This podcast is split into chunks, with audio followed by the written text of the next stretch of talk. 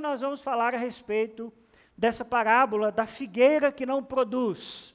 Ou talvez você conheça como a parábola da figueira estéril. E eu queria convidar você a abrir sua Bíblia comigo em Lucas, capítulo 13, a partir do versículo 1. Lucas, capítulo 13, a partir do versículo 1. Veja se tem alguém do seu lado aí que está sem Bíblia e compartilhe com ele a palavra do Senhor. Talvez alguém que está nos visitando, não deixe de fazer isso. Lucas, capítulo 13, a partir do versículo 1. Os irmãos encontraram? Amém? Naquela ocasião, alguns dos que estavam presentes contaram a Jesus que Pilatos misturava o sangue de alguns galileus com os sacrifícios deles. Jesus respondeu: Vocês pensam que esses galileus eram mais pecadores que todos os outros por terem sofrido dessa maneira? Eu lhes digo que não. Mas se não se arrependerem, todos vocês também perecerão. Ou vocês pensam que aqueles 18 que morreram quando caiu sobre eles a torre de Siloé, eram mais culpados do que todos os outros habitantes de Jerusalém?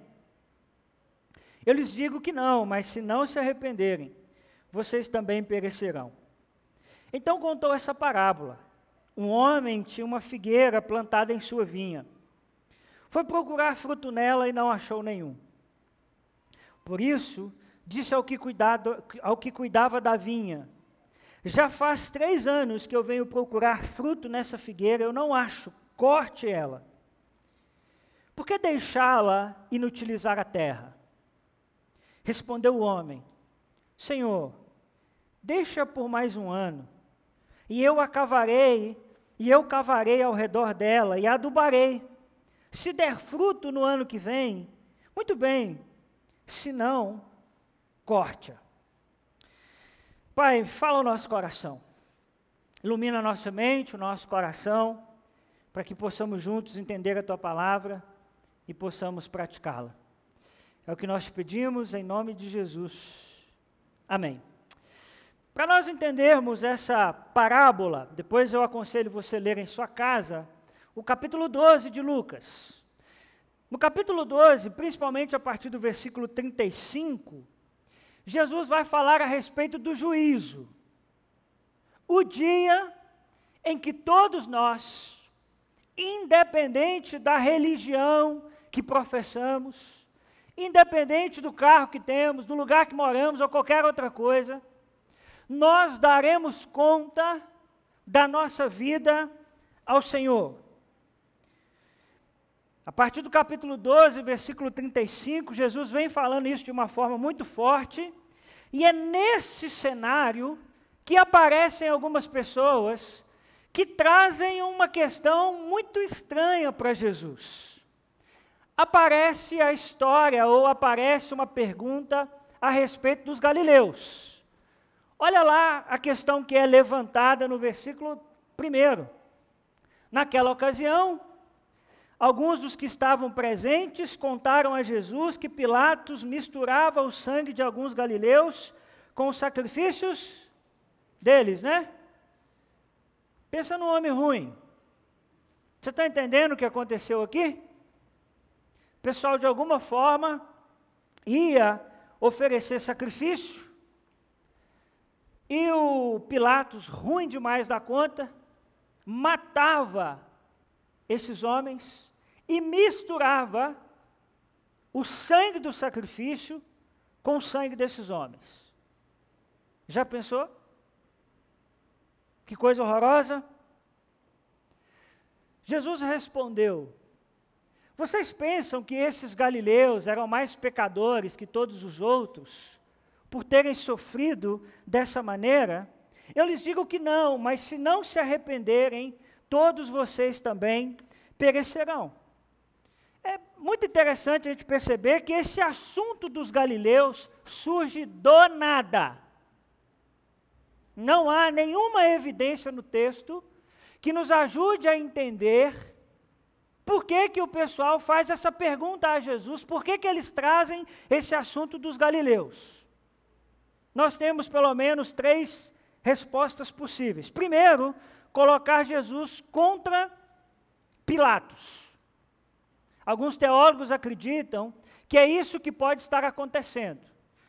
Alguns estão, na verdade, armando uma cilada para Jesus, dizendo que Pilatos está fazendo, para que de alguma forma Jesus tenha problema com Pilatos.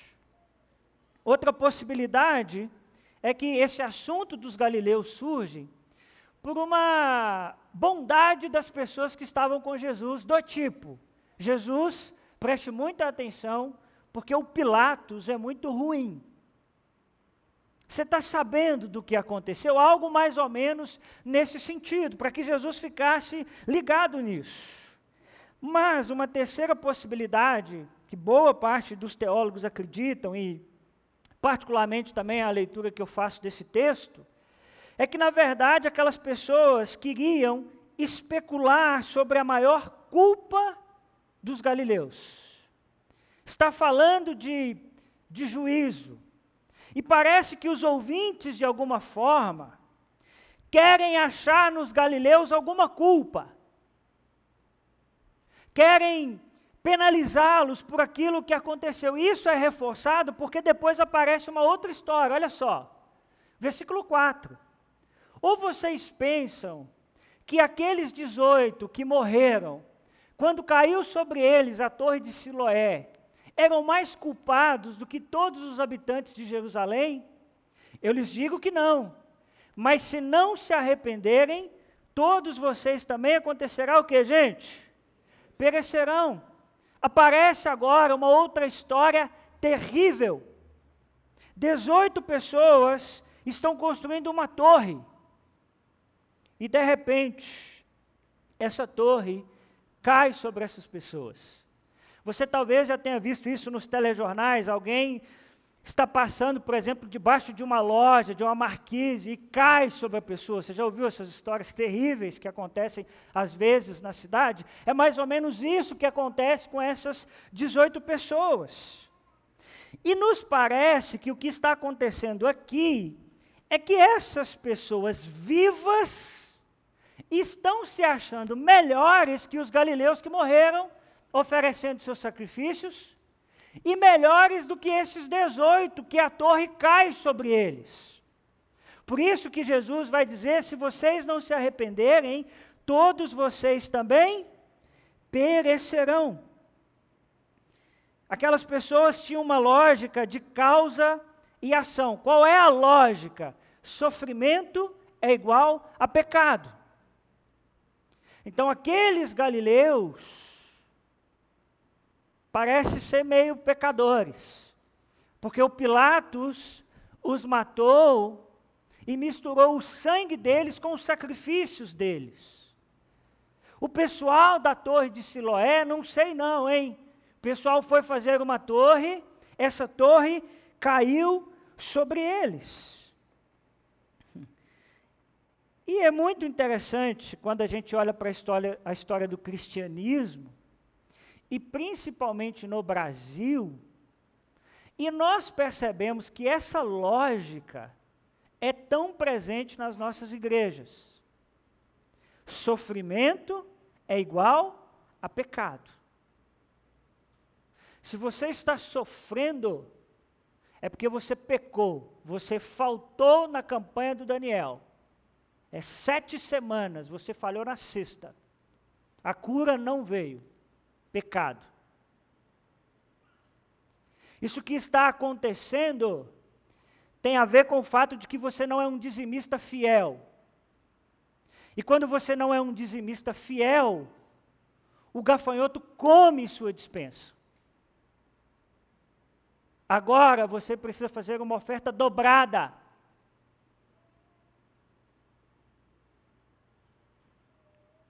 É exatamente isso que está passando na cabeça dessas pessoas. Muitos especulam a respeito do sofrimento do outro. Cansei de ver, fulana está com câncer. Aí também, né? Faz mal para todo mundo. Vocês nunca viram isso aí, graças a Deus. Só eu que sou pastor que de vez em quando vejo isso. E pior do que isso, alguns que se acham superiores aos que estão em sofrimento. Acham que porque estão bem, são melhores do que aqueles que não estão tão bem ou que estão sofrendo. Sou melhor do que Fulano, minha saúde é de ferro. O Fulano, saúde ruim. Fulano desempregado, eu estou numa boa colocação no mercado de trabalho. Começamos a olhar a, a vida à luz dessa lógica. Nós estamos ainda, irmãos, muito cercados de um conceito bíblico chamado de justiça retributiva, que é, se você está sofrendo, é porque você fez alguma coisa. Se você se lembra da história de Jó, você se lembra disso, isso é muito presente no livro de Jó. O que é que os amigos de Jó estão dizendo para Jó o tempo todo? Quem lembra? Jó, confessa seu pecado.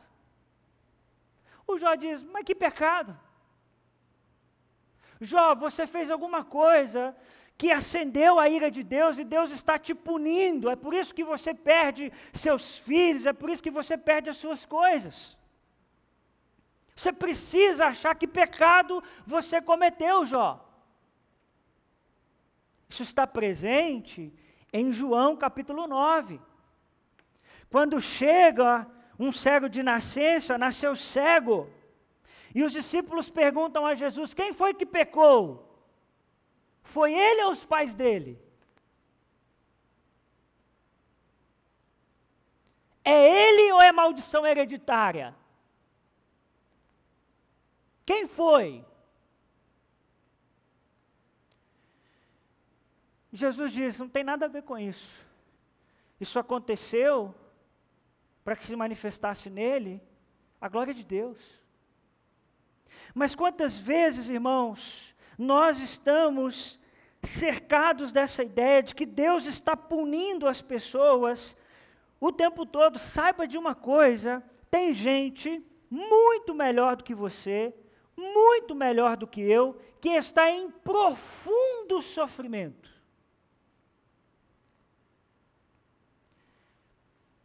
Eu não sei como você olha para a sua vida, mas eu penso que nessa pandemia morreu muita gente melhor do que eu. Mas muita. Se a gente não tomar cuidado, a gente começa a olhar para a vida a lógica dessa justiça retributiva. Se está doente, se está sofrendo, é o que? Pecado. Se está com uma enfermidade, é o que? Está em débito com Deus, fez alguma coisa que Deus não gostou. E isso, irmãos, não é verdade do ponto de vista bíblico. Muitas pessoas melhores do que nós já se foram. Quantas pessoas você vai no enterro e as pessoas dizem assim: o mundo não era digno do fulano de tal? Quem já passou por essa experiência? O que, que, é isso? O que, que nós estamos dizendo? Ele é melhor do que muitas outras pessoas. Era muito mais sábio do que muitas outras pessoas.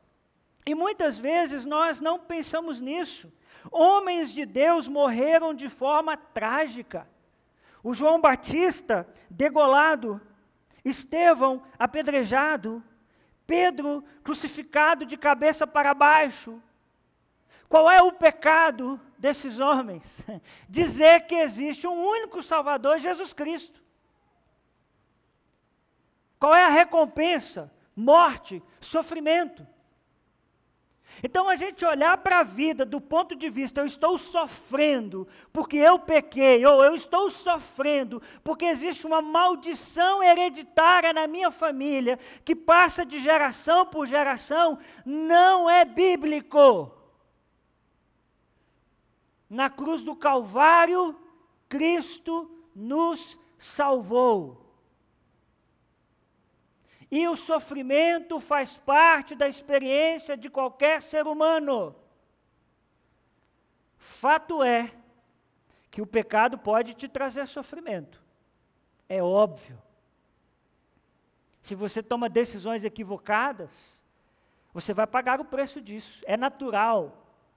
Estoura seu cartão de crédito para você ver onde é que você vai parar. Aí você vai dizer que Deus está te punindo? Óbvio que não. Nós precisamos, irmãos, desconstruir essa lógica. Veja que o cenário é de massacre, de acidente. E o convite de Jesus é muito interessante, porque o que aquelas pessoas que estavam ouvindo Jesus estão dizendo é meio que assim: você viu os galileus? Pilatos detonou eles. Você ficou sabendo a respeito das pessoas que morreram na torre de Siloé? Está todo mundo morto, nós estamos aqui. E aí Jesus diz algo muito interessante. Ele nos faz um convite para que a gente pare de olhar os outros e olhe para a gente mesmo. Essa é a grande questão da parábola de hoje. Jesus vai levar os seus ouvintes a pensar o seguinte: vocês estão preocupados com Galileus, vocês estão preocupados com o pessoal que morreu na torre de Siloé, mas se vocês não se arrependerem, vocês vão perecer. Vocês estão preocupados se eles pereceram, mas vocês precisam pensar se vocês vão perecer. A grande questão, irmãos, é o seguinte: se fosse eu, eu estaria preparado para encontrar com o Senhor? É isso que Jesus está levando aqueles homens a pensar. Por que isso aconteceu com os galileus? Porque isso aconteceu com as pessoas que estavam na torre de Siloé? Não é essa a pergunta. A pergunta que vocês estavam fazendo está errada. E aí ele diz: se vocês não se arrependerem, vocês também vão perecer. Parem de olhar para eles e olhem para a vida de vocês e como vocês estão cuidando da vida de vocês, porque senão vocês também vão perecer. Se arrependam. Se arrependam. E a pior coisa, irmãos, para uma vida humana é uma vida sem arrependimentos diante de Cristo. Isso é pior do que qualquer tragédia humana. Quando nós endurecemos o nosso coração ao sacrifício de Jesus Cristo. Se arrepender é mudar a nossa conduta a respeito de um assunto, deixar de fazer o que é errado e começarmos a fazer o que é certo, que está na palavra de Deus. Então Jesus vai transicionar agora dessa necessidade do arrependimento e nós chegamos então na nossa parábola. Olha só. Versículo 6 começa a parábola. Então o que, que Jesus fez? Contou essa parábola. Você pode ler comigo? Vamos juntos? Então contou esta parábola. Um homem tinha uma figueira plantada em sua vinha. Foi procurar fruto nela e não achou nenhum. Abra sua Bíblia comigo em Isaías capítulo 5. Não vou colocar esse texto aqui na tela, Isaías capítulo 5 vai nos ajudar a entender esse negócio de figueira. Vamos passar por esse negócio primeiro. Que que, de onde Jesus tira esse negócio de figueira plantada? Que, que ele conta uma história a respeito de uma figueira? Isaías capítulo 5, a partir do versículo 1, nos ajuda bastante a entender essa parábola. Isaías capítulo 5, a partir do versículo 1. Os irmãos encontraram? Amém? Dá uma olhadinha do lado aí se tem alguém sem Bíblia. Diz assim: Cantarei para o meu amigo o seu cântico a respeito de sua vinha. Meu amigo tinha uma vinha na encosta de uma fértil colina. Presta atenção, hein? Tem uma vinha na encosta de uma fértil colina. Ele cavou a terra, tirou todas as pedras e plantou as melhores videiras. Construiu uma torre de sentinela e também fez um, um tanque de prensar uvas. Ele esperava que desse uvas boas, mas só dê uvas azedas. Agora, habitantes de Jerusalém, homens de Judá, julguem entre mim e a minha vinha. Que mais se poderia fazer por ela que eu não tenha feito? Então, por que só produziu uvas azedas quando eu esperava uvas boas? Pois eu lhes digo o que vou fazer com a minha vinha. Derrubarei a sua cerca para que ela seja transformada em pasto. Derrubarei o seu muro para que seja pisoteada. Farei dela um terreno baldio. Não será podada nem capinada. Espinheiros e ervas daninhas crescerão nela. Também ordenarei às nuvens que não derramem chuva sobre ela. Versículo 7: Pois bem, a vinha do Senhor dos Exércitos é quem, gente? A nação de Israel. E os homens de Judá são a plantação que ele amava. Ele esperava justiça, mas houve derramamento de sangue. Esperava retidão, mas ouviu gritos de aflição. Você consegue perceber a similaridade da parábola com Isaías capítulo 5? Sim ou não? Percebe que a linguagem é muito parecida?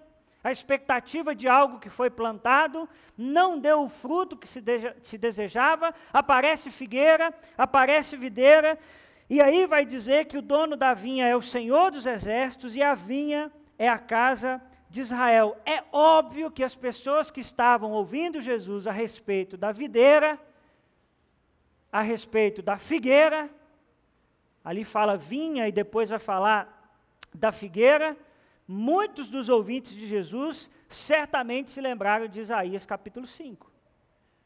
Estudantes da lei do Senhor. A grande discussão aqui, tem uma divergência essencial, é que Isaías discute todas as videiras na vinha de maneira coletiva. Mas aqui Jesus se concentra em uma planta que está no meio da videira. Que planta é essa? A figueira. Então, preste atenção. Videira produz o quê? Uvas. Figueiras, figos. É figos, isso mesmo. Figueira produz figos. Então tem uma videira, e no meio dessa videira tem uma figueira. E Jesus vai falar não a respeito da videira, mas vai falar a respeito da figueira. Na sua casa, se você puder ler, leia Lucas capítulo 20, de 9 a 16 que também vai aparecer uma outra parábola, que é a parábola dos lavradores, onde o dono da vinha não conseguia o fruto da vinha que tinha arrendado a outros lavradores. E no final a gente percebe que Jesus faz uma clara crítica aos líderes religiosos do seu tempo. Então, algumas pessoas, ao lerem esse texto, vão dizer que essa figueira plantada é uma referência não à nação de Israel, como em Isaías, mas é uma, uma alusão aos líderes religiosos também do tempo de Jesus. Bom, é uma possibilidade. Fato é que, independente de quem seja essa figueira, né, se é a nação de Israel, ou se são os líderes, nós temos que nos atentar ao objetivo da parábola. A parábola está falando a respeito de pessoas. A figueira representa alguém, uma pessoa. Uma planta que está representando como se fosse alguém. E essa figueira tem um problema. Qual é o problema dessa figueira? O dono foi procurar fruto nela e não achou. Um grande problema, porque naquelas terras palestinas, uma figueira dá fruto uma média de 10 meses ao ano. Então é algo muito difícil você ir em uma figueira e não encontrar nela, nela fruto. É uma árvore que dá fruto ao longo do ano. Mas, mas esse dono, ele vai várias vezes, ele vai até ela e ele não encontra fruto nenhum. Queria que você guardasse uma coisa no seu coração.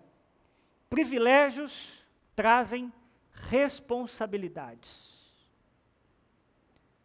Privilégios trazem responsabilidade.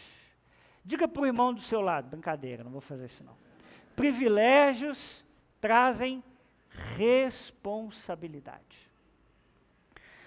Muito interessante a gente perceber que tem um detalhe muito sutil aqui no texto que se a gente ler rápido a gente não presta atenção. Então contou essa parábola. Um homem tinha uma figueira o quê? Hã? Plantada. É diferente ter uma figueira plantada de uma figueira que nasceu por aí, ninguém nem sabe como é que ela foi parar ali, um passarinho, sei lá, pegou alguma coisa, jogou aí pelo, em algum lugar.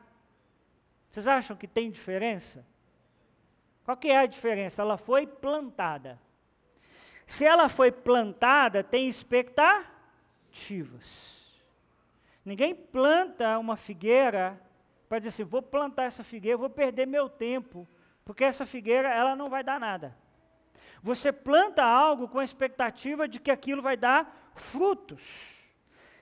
A quem Deus outorga privilégios, Ele exige responsabilidade que aqui no texto, e para nós cristãos, essa responsabilidade é fruto. Deus te deu privilégios espirituais e isso dá a você, como cristão, responsabilidades. Irmãos, prestem muita atenção nisso. Pergunta: quem tem a Bíblia em casa? Quem não tem, depois eu vou te dar uma, tá bom? Você pode falar comigo. Privilégio. Como é que é a frase? Quem lembra? Privilégio traz responsabilidade. Ter a Bíblia é um privilégio espiritual. E isso exige de nós responsabilidade. Nós não poderemos chegar diante do Senhor e dizer: Eu nunca tive Bíblia, eu não sei o que o Senhor esperava a respeito de mim nesse aspecto. Eu, eu não sabia. Privilégio requer responsabilidade. Deus te deu privilégios espirituais. Irmãos, você pode cultuar em uma igreja? Isso é uma bênção espiritual? O que, que você acha? Está aqui hoje à noite, é uma bênção espiritual? Você sabia que até hoje, e os noticiários não falam disso, todo mundo, ó, caladinho, que existem irmãos e irmãs que quando conseguem, eles se encontram em cavernas, escondidos, não cantam, às vezes balbucia quando dá, porque lá fora tem soldados que se verem eles fazendo isso, eles morrem na hora. Tem um ministério chamado Portas Abertas, você deveria conhecer. Vai falar muito dos cristãos perseguidos no mundo. Você não tem noção de quantos morrem por dia. Ninguém fala disso. Ninguém fala disso. Você consegue entender o privilégio que é você estar aqui hoje à noite? Então, privilégio traz responsabilidade. Você tem o Espírito Santo de Deus na sua vida? Amém? Então, privilégio requer responsabilidade. A Bíblia diz que nós temos que ser cheios do Espírito Santo. Então veja que nós também somos chamados, como essa figueira, a dar frutos. Nós somos plantados pelo Senhor para darmos frutos. Mas veja o que acontece. Ele vai lá, não acha fruto na figueira. Por isso ele diz ao que cuidava da vinha: Já faz quanto tempo, gente? Três anos que venho procurar fruto nessa figueira. Eu não acho. Corte-a, porque nós vamos deixar ela inutilizar a terra. Veja que já tem três anos que esse dono não acha fruto nessa figueira. E nós não estamos falando, a parábola deixa isso muito claro, nós não estamos falando de uma, de uma planta que foi plantada nesse momento e ano que vem ela não tem condições de dar fruto e você vem procurar fruto. A ideia da parábola é uma figueira que já está pronta.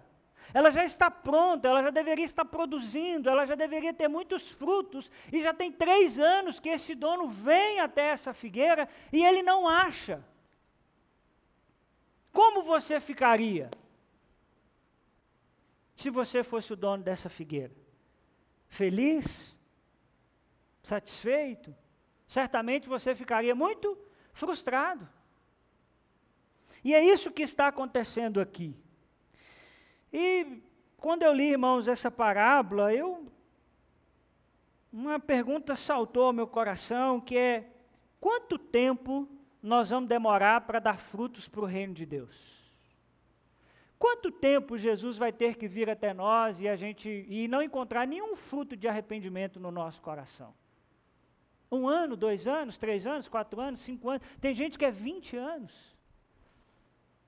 Jesus volta na figueira, ela está exatamente do mesmo jeito, ela é estéril, ela não dá um fruto sequer. Quanto tempo nós vamos demorar para frutificar no reino de Deus? Ô gente, nós somos chamados para dar fruto. E nós acostumamos com a pandemia, hein, de não dar fruto na pandemia, está legal demais. Mas essa história é sobre mim e sobre você. Nós precisamos, Jesus precisa encontrar em nós frutos. Frutos. O Hernandes Dias Lopes diz uma coisa muito interessante: ele diz que a inutilidade é um convite ao desastre. Por isso que o dono daquela figueira diz o seguinte para o rapaz que cuidava da vinha dele: pode arrancar essa figueira fora. Ela não serve para nada, ela não dá fruto. Ela é inútil. E nós precisamos pensar qual é a nossa utilidade para o reino de Deus. Ô gente, atenção, qual é a nossa utilidade para o reino de Deus? Se hoje você fosse cortado, que falta faria no reino de Deus? É algo que nós precisamos pensar. De tudo que Deus te dá, de tudo que Deus coloca na sua mão, quanto Deus pode contar com você?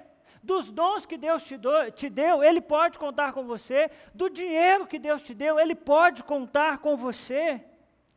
E aquela figueira não apenas não dava fruto, mas acontece algo muito sério ali também ela inutilizava a terra. Essa é a crise do dono daquela figueira. Ela não só dá fruto, não dá fruto, ela deixa a terra toda ruim. Ela atrapalha outras. E aí ele pergunta para o homem que cuida de sua terra: qual é o sentido de manter uma figueira desse jeito? Ela deixa a minha terra ruim. Ela é uma figueira que só consome.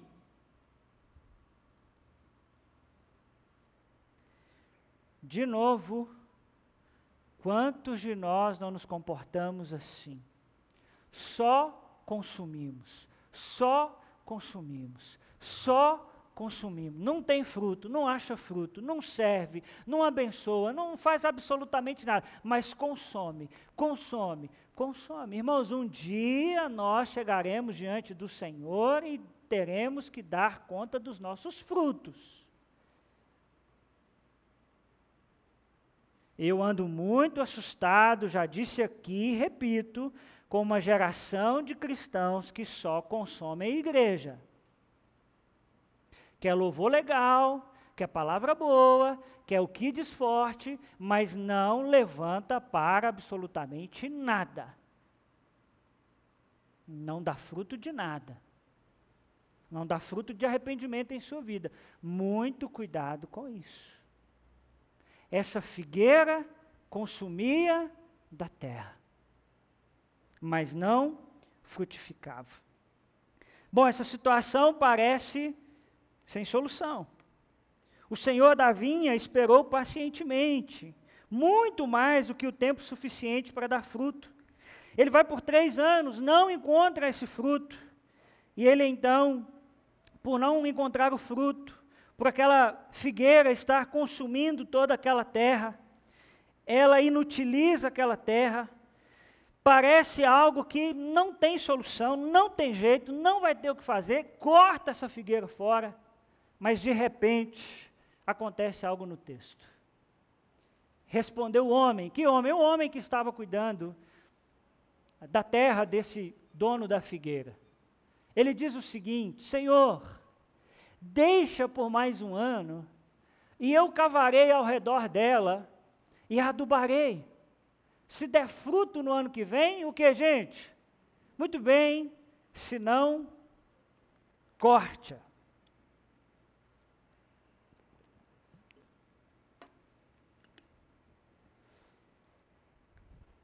Aqui acontece uma coisa muito interessante, completamente diferente de Isaías capítulo 5.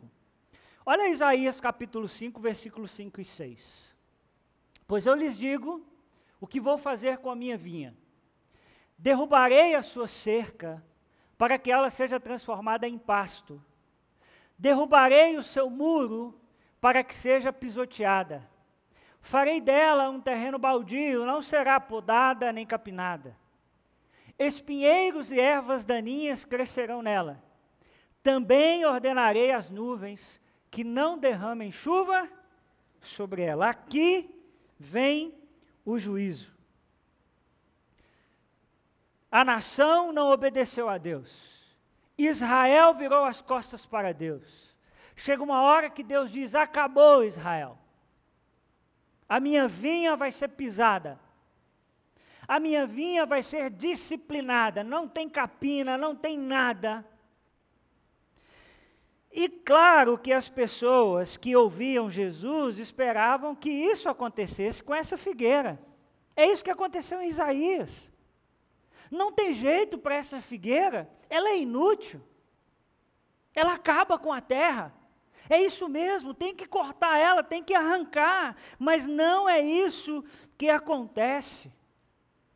A parábola nos conta que é oferecido à figueira um período de graça e uma atenção especial é oferecida a ela. O vinhateiro, aquele que cuidava da vinha, vai cavar ao redor daquela figueira, que já era para ter sido cortada. Não, ele vai cavar ao redor dela, ele vai adubar, ele vai cuidar. Ele diz: Meu senhor, me dá mais um ano eu vou dar uma atenção especial para essa figueira. E se um ano ela der fruto, show de bola. Muito bem no caso, mas na, na versão moderna é show de bola. Se ela não der, você arranca. Muito interessante, irmãos, muito interessante. Ele consegue pelo menos mais um ano. Tem um autor que eu gosto muito, que é o Kennedy Bailey, ele vai dizer que aqui é um debate entre a misericórdia e o juízo. Eu achei que faz muito sentido dentro da história da parábola. É como se, de um lado, nós tivéssemos a misericórdia e do outro lado nós estivéssemos, nós tivéssemos o juízo. O juízo está dizendo, tem que arrancar mesmo. Essa figueira não tem jeito mais, ela é inútil, já tem três anos, não tem como, a bicha é ruim. Ruim. E deixa quem está perto dela ruim também, a terra fica ruim. E aí a misericórdia se levanta e diz assim: Eu acho que dá para dar um jeito. Me dá mais um ano. Eu vou cuidar dessa figueira eu vou abrir uma vala em volta dela, eu vou adubar, eu vou cuidar. E pode ser que ela dê fruto. E se ela der fruto, muito bem. Se ela não der, a gente corta. A misericórdia é oferecida quando se merecia o juízo. O julgamento requer que a árvore seja arrancada, é isso que ela merece, mas a misericórdia pede mais graça, uma segunda chance, e assim, irmãos, acontece em nossa vida. Louvado seja Deus pela misericórdia do Senhor, porque a palavra do Senhor diz que a misericórdia do Senhor é a causa de nós não sermos consumidos. Todo dia a misericórdia de Deus se levanta e diz: Vamos mais um dia tem jeito, ainda dá para dar fruto. Parece que não tem mais solução, parece que chegou no fim do túnel. Olha para esse ser humano e diz: Isso não é ser humano, isso é bicho, não tem mais jeito. A misericórdia se levanta e diz: Mais um pouquinho, mais um ano. Eu vou adubar, eu vou cuidar. Deus tem, irmãos, muita paciência conosco. Porque pensa num povo complicado. Eu e você. Talvez você não. Mas eu sou bem complicado. Se não fosse a graça de Deus na minha vida, eu já estaria consumido. Eu já não estaria aqui. E esse, irmãos, é a grande mensagem da parábola. Jesus está constantemente nos dando oportunidades. A vontade de Deus não é que nós sejamos arrancados. Tem uns crentes por aí que eles, eles, eles chegam a babar de vontade de mandar os outros para o inferno. Ficam malucos. Enquanto o que Jesus está nos ensinando é que Deus não tem prazer em arrancar ninguém. O prazer de Deus é cuidar, é adubar na esperança e na expectativa de que dê fruto.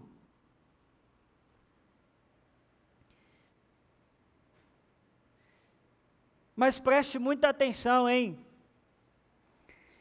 Essa figueira precisa de uma ajuda externa.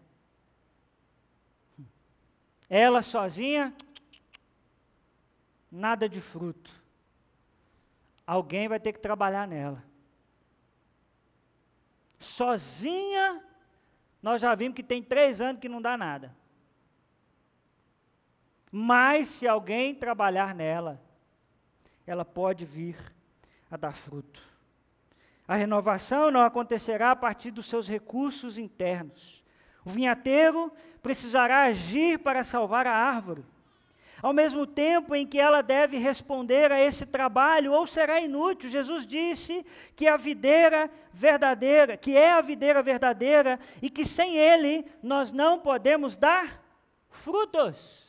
Eu sou, quem lembra? Nós estudamos aqui o eu sou, os eu sou de Jesus. Eu sou a videira verdadeira. Se vocês permanecerem em mim, o que, que acontece? Muito fruto. Mas vocês saibam de uma coisa: sem mim vocês não podem fazer nada.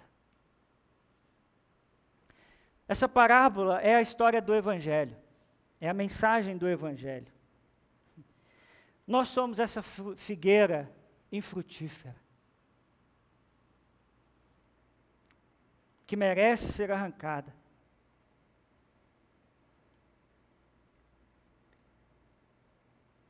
E Jesus esse vinhateiro amoroso que diz: arranca não. Eu vou adubar. Eu vou trabalhar.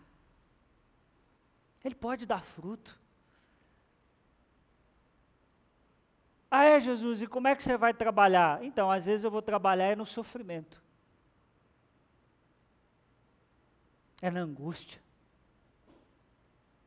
é no dia da dificuldade. Ele usa situações das mais diversas para cavar esse buraco e adubar a nossa vida. Domingo após domingo, meus irmãos, Deus está nos adubando com a Sua palavra. Será que nós vamos aceitar esse trabalho? Você vai me ouvir dez anos e dizer: o Evangelho é bem legal, hein? E o fruto?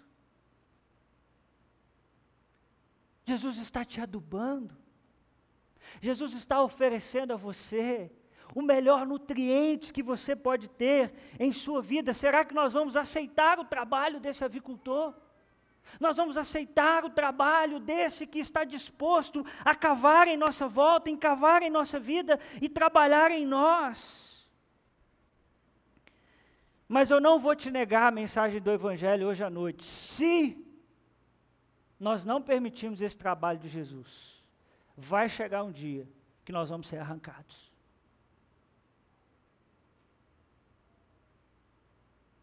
A misericórdia está nos oferecendo a graça de Deus. Mais um ano que pode dar fruto. Mas se não der, a gente corta. Nós precisamos tomar uma decisão em nossa vida. Deus não tem prazer em arrancar ninguém. Deus não tem prazer nisso, Deus oferece a sua graça a sua misericórdia a todos, mas deixa eu te dizer: a morte é inevitável. E qual é a sua condição hoje? Se hoje você se encontrar com o Senhor, haverá fruto em sua vida, qual é a decisão que você pode tomar hoje? Ô gente, eu não sei vocês, mas eu queria saber dessa figueira. Vocês não ficaram curiosos, não? O que, que aconteceu depois desse um ano? Será que ela deu fruto? Ou será que ela foi arrancada? Nós não sabemos. Sabe por que nós não sabemos? Porque essa figueira é você. É você que vai definir. Daremos frutos ou seremos arrancados? A história da figueira estéreo, que não dá frutos, não é uma história que Jesus contou, é a minha e a sua história. Precisamos decidir. Nós vamos dar frutos? Com aquela figueira, irmãos, eu não sei o que aconteceu. Mas eu sei o que pode acontecer na vida de alguém que abre o seu coração para Jesus. Pode ter muito fruto. Olha, eu já vi cada tipo de ser humano que teve jeito que você não tem ideia. Mas só tem jeito se a gente permitir que Jesus cave em torno de nós e nos adube. Para você pensar e refletir, para você refletir e praticar, como que está a sua responsabilidade diante dos privilégios que você recebeu? Pensa aí no seu lugar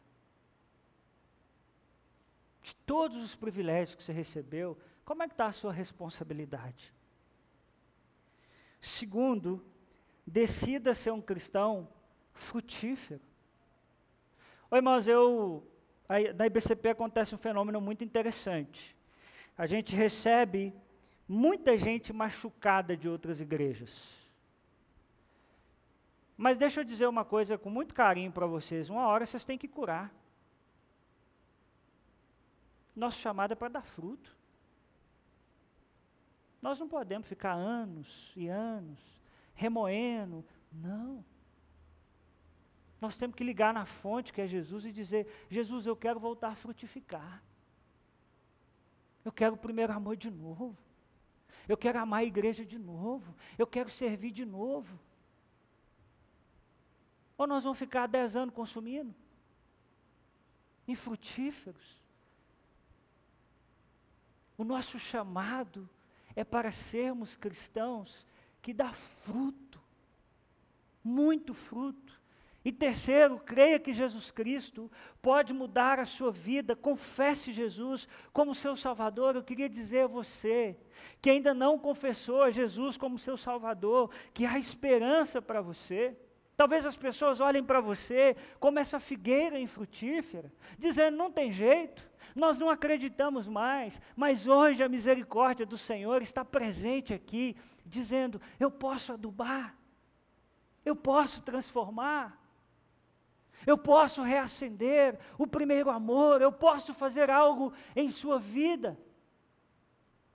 Pare de achar que depende de você, das suas forças, do seu dinheiro, dos seus méritos. Não, nós precisamos que Jesus venha até nós e nos faça dar muitos frutos. Ah, irmãos, e eu oro e peço ao Senhor que você dê muito fruto. Acredite, você pode frutificar. Você pode mudar de vida. Tudo que você precisa fazer é dizer: Jesus, entra na minha vida, muda a minha história. Eu reconheço que eu sou um pecador. E a palavra do Senhor diz que se nós confessarmos os nossos pecados, Ele é fiel e justo para nos perdoar. Não importa o seu passado. Não importa se você nunca deu fruto. Não importa se você está alguns anos, algum tempo sem dar frutos, hoje você pode sair daqui e dizer: Jesus, eu quero frutificar. Eu quero. Abaixa a sua cabeça, feche os seus olhos. E eu queria desafiar você. Eu queria desafiar você a dizer algo para Deus. diante de tudo que você ouviu, o que você quer dizer a Deus nessa noite? Faça isso aí no seu lugar. Responda a palavra do Senhor nessa noite. Que Deus possa ouvir da sua boca. Senhor, eu quero multiplicar. Senhor, eu quero frutificar. Eu quero ser uma bênção. Deus está falando com você, ferido, machucado pela igreja. Meu filho, eu quero que você volte a dar frutos.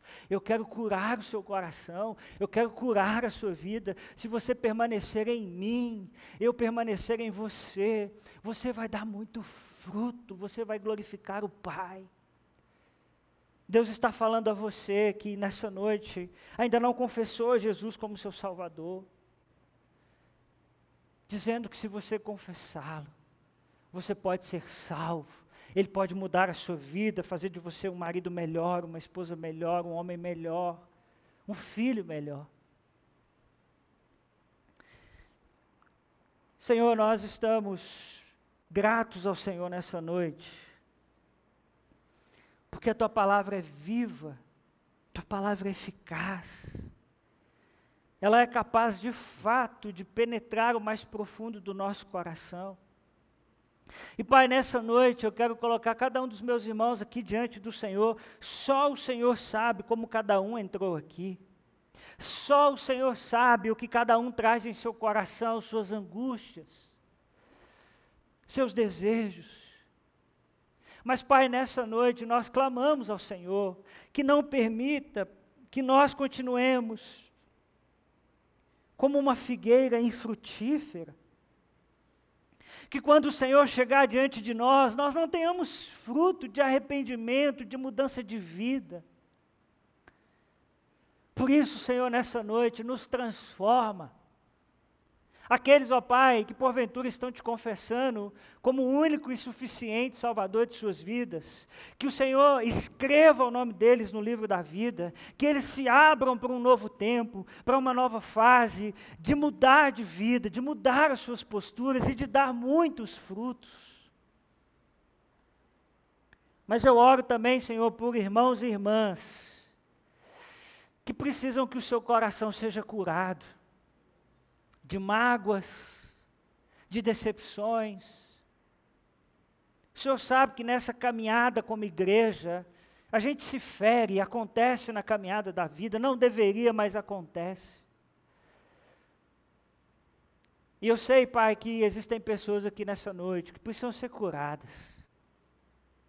para que elas voltem a dar fruto. Ah, Senhor, e eu oro para que o Senhor as cure e elas deem muitos frutos. Mas livra-nos também, Senhor, de achar que nós estamos produzindo muitos frutos. Porque o Senhor sabe que se não for o Senhor em nós, não sai fruto. Por isso também nos livra de uma falsa moralidade, que nos faz acreditar que nós não precisamos do Senhor, porque nós sabemos todo o código ético da fé cristã e sabemos como agir em nossa vida. Mas a tua palavra diz que o Senhor quer frutos de arrependimento, que é o nosso coração que precisa estar arrependido e não só o nosso comportamento mudado. Então, Senhor, por favor, transforma também o nosso coração religioso, que tende a olhar para quem não frutifica e achar que é melhor. Como aqueles homens se achavam melhores que os galileus, que o pessoal da Torre de Siloé, nos ajuda a entender que se não for o Senhor que aduba a vida da gente, não tem fruto. Por favor, Pai, nos cobre nessa noite com o sangue de Jesus Cristo, nosso Salvador. E nos perdoa, porque às vezes nós não frutificamos como poderíamos. Nos cobre com o sangue de teu Filho Jesus, o nosso Salvador. É o que nós te pedimos. Em nome de Jesus. Amém.